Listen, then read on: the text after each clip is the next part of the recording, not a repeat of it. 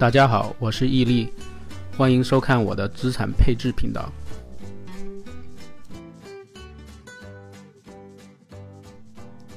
本视频仅用于分享个人投资经历，不构成投资建议，也不代表本人所在单位观点。谢谢。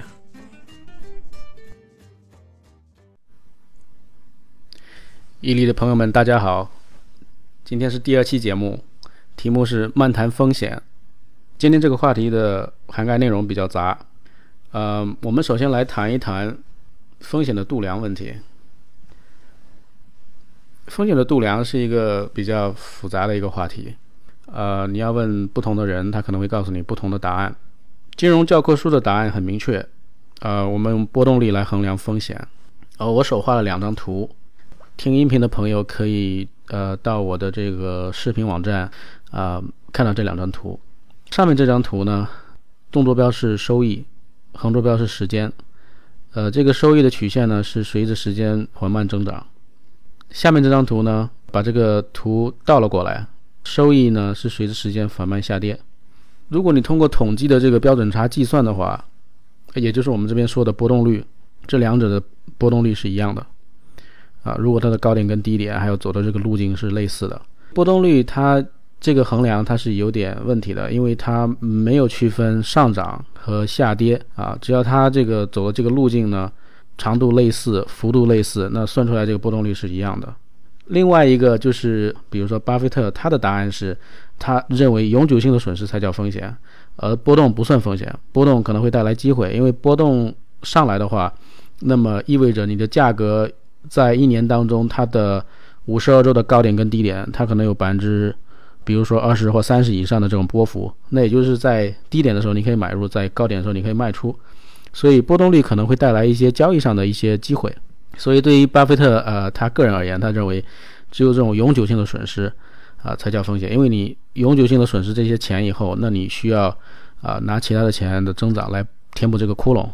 我们后面会再提到这个永久性的损失，关于这个仓位的控制问题。第三个就是我跟我的上期节目有点相关。上期节目我们提到回撤，那么回撤的这个东西呢，呃，它跟这个复利原理是相关系的。有些东西它可能不会永久性损失，比如说你有一些买的一些资产，比如说股票，然后呢，经过一些大的回撤，比如说回撤的百分之三十，某一年，这些股票，比如说是一揽子，比如说有一百只股票。那回撤百分之三十，它不会永久性损失，但是你会输给时间，啊，比如说三十可能需要三年来消化，三年你和你的资产可能会再增长百分之三十，然后你再出这个坑。我给大家举个例子，就是我有个朋友在国内这个零八零九年那波牛市的时候，他买了一只主动型管理的基金，然后现在过了差不多十二年了，我就问他这个十二年过去，你你挣了多少钱？啊，然后他打开那炒股账户一看，啊，现在还亏钱，他不会损失，这些钱还还在呢，但是因为你买的这个刚好买这个主动型基金，它过去的这个十二年的表现可能也挣到一些钱，但是由于你买入的那个点，它的后面的回撤太大，所以你要花很多很多年的时间才能让这个资产回到原来的你买入那个点。我觉得，呃，风险必须考虑到。资产回撤的幅度，如果你买入一种资产呢，它回撤特别大，啊，那么你你就要考虑到仓位的呃多少，也有可能在这个资产在很过以后的很长时间内，它可能表现不太好，所以这些东西你都要结合考虑在在你的这个投资的计划内。好的，这是我们提到的三种啊不同的角度，在构建这个个人的投资组合的时候呢，我们的出发点应该从风险出发，但是人们经常不关心风险。他会首先被这个收益吸引到，人们经常关关注的是收益而不是风险。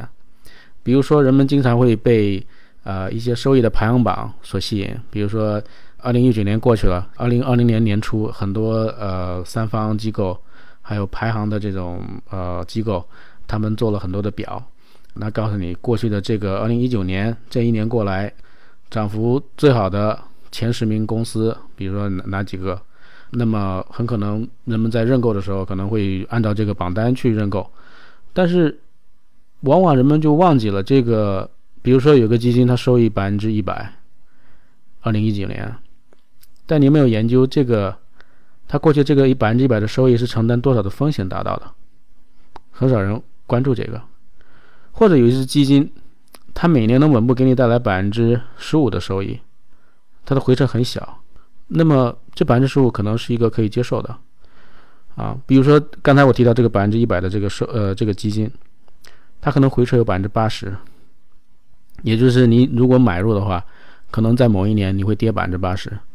那么你要上涨，根据我们上期这个提到的这个回撤，你因为你从百分之二十涨到百分之一百，你就百分之得涨百分之八十啊，你一块钱要变成五块钱才够，可能也是人的这个本性如此吧，所以一定要提醒自己，收益的时候，在看到收益的时候，一定要。考虑到它背后的风险有多大。啊？第二点，也就刚才我提到的回撤，回撤你会输给时间，当然也有可能是巴菲特说的这个永久性的损失，这种东西是不能参与的。第三个就是长期收益率怎么样？比如说，你看过去三年的累计收益率是多少，或者过去五年的累计率收收益收益率是多少？你不能单看一年，可能某只基金它过去一年的收益挺好，但你要是拉长三年或五年来看，它可能收益也是很一般。我给大家举个例子，我们就看指数吧。啊，今年很多地方都统计了啊，大家可能也看到了，沪深三百的二零一九年的收益是百分之三十几，啊，这个大家看起来很好了。但是如果你看过去两年沪深三百的收益，也就是从啊一七年底到二零一九年底两年，你把指数看拉出来一看，沪深三百的这个指数只涨了五十点。二零一七年年底，它的指数点位是四千多一点点，也就是涨幅只有一点多，两年。但是你要从一八年十二月底到二九二零一九年十二月底看，你是涨了百分之三十几。因为二零一八年这个沪深三百有一个很大的回撤，从四千多一点点啊跌到三千多一点点，也就是回撤差不多是百分之三十几。所以，即便二零一九年涨了百分之三十几，它还是啊刚刚出坑了一点点。所以关注这个收益，我们考虑到一个是风险，还有一个就是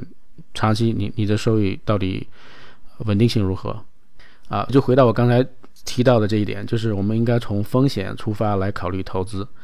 我这边说了两点啊，当然有可能更多。第一点就是风险是我们在投资的那一刻时间，我们可以决定我们拿多少风险。这个大概我们是知道的，我们可能不一定百分之一百知道有多大风险，但但大概你会知道你你你这个是拿多少风险。比如说你觉得你大概能承受一半的市场的风险，那你可以拿百分之五十的这个指数基金，另外百分之五十你可以放到别的地方。所以明年这个你的组合的收益大概呃组合的风险大概就是呃大盘的一半风险啊，当然另外百分之五十你比比如说你要放到这个安全的资产。啊，那大概你是一半的风险。至于收益的多少，这个是你在投的那刻你决定不了的。收益多少是由市场来决定的，而且是由未来的市场来决定。现在市场的状况跟呃未来的收益没有太大的相关性，所以如果你单关注收益，这是本末倒置的。我觉得我们应该从风险出发。第二个，如果我们从风险出发，有个什么好处呢？在考虑到组合。各方面可能存在的风险以后，你对组合的未来一个最坏的情况，你有一个预期，你就你对自己做好了这个心理的预期管理，所以在出现一些大的风险回撤啊，或者一些意外的事件，啊，你不会出现很慌乱的情况。很多个人投资者他，呃，之所以不能在股票投资中挣到钱，是因为他对自己的风险没有考虑清楚。一般一般情况下是跌的时候，啊，他就有点慌乱。所以可能手里拿的这些股票或者是基金，他就提前卖掉了。这样的话，你就不能嗯，在那个未来的这个好的这种市场里面挣到你应该挣的钱啊。所以心理上不慌乱啊，也就是你要做好风险的预期管理，这个是很多人没有做的。所以我我建议你在做投资的时候，一定自己先拿一张纸。好好分析一下你，你大概能拿多少风险，然后你要投的标的大概是是什么样的风险情况，出现最坏的情况是什么样子的，你能不能接受？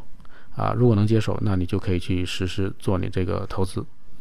呃，最后这一点呢，就是跟我刚才说的这个永久性风险是有点相关的。风险其实跟你的仓位是有关系的。刚才我提到这个风险预期管理，就是你你到底拿多大风险？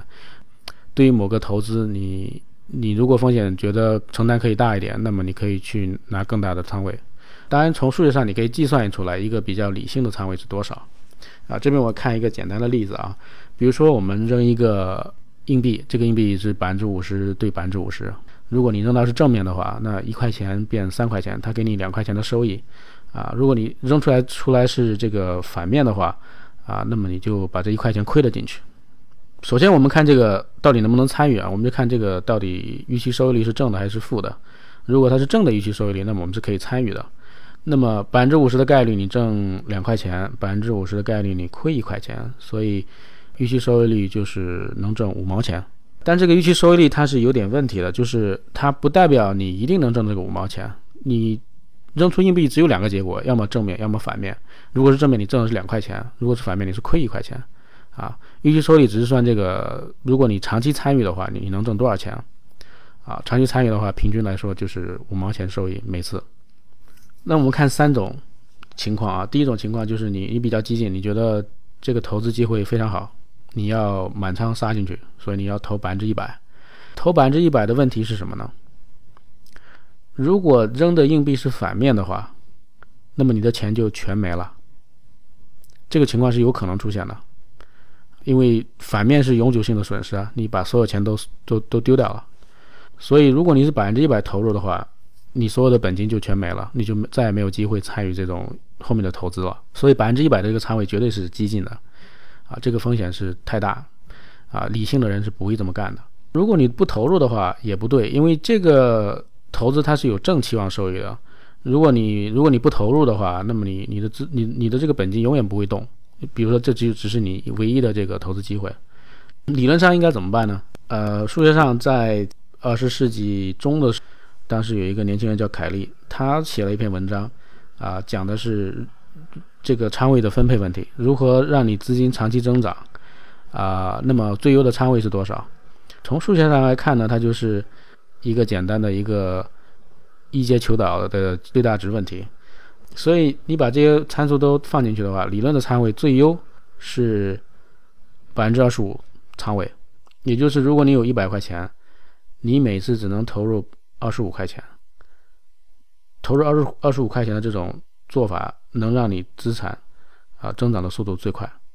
太多了，你就风险太大，你你的你这个亏进去的钱呢，就再再回来，这个速度会慢。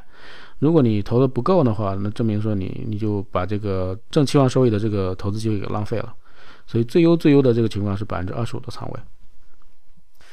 所以这三个话题就是呃我关于风险的一些想法。我们下期可以再聊聊这个风险的这个管理问题。欢迎大家留言、关注、点赞，谢谢。下期见。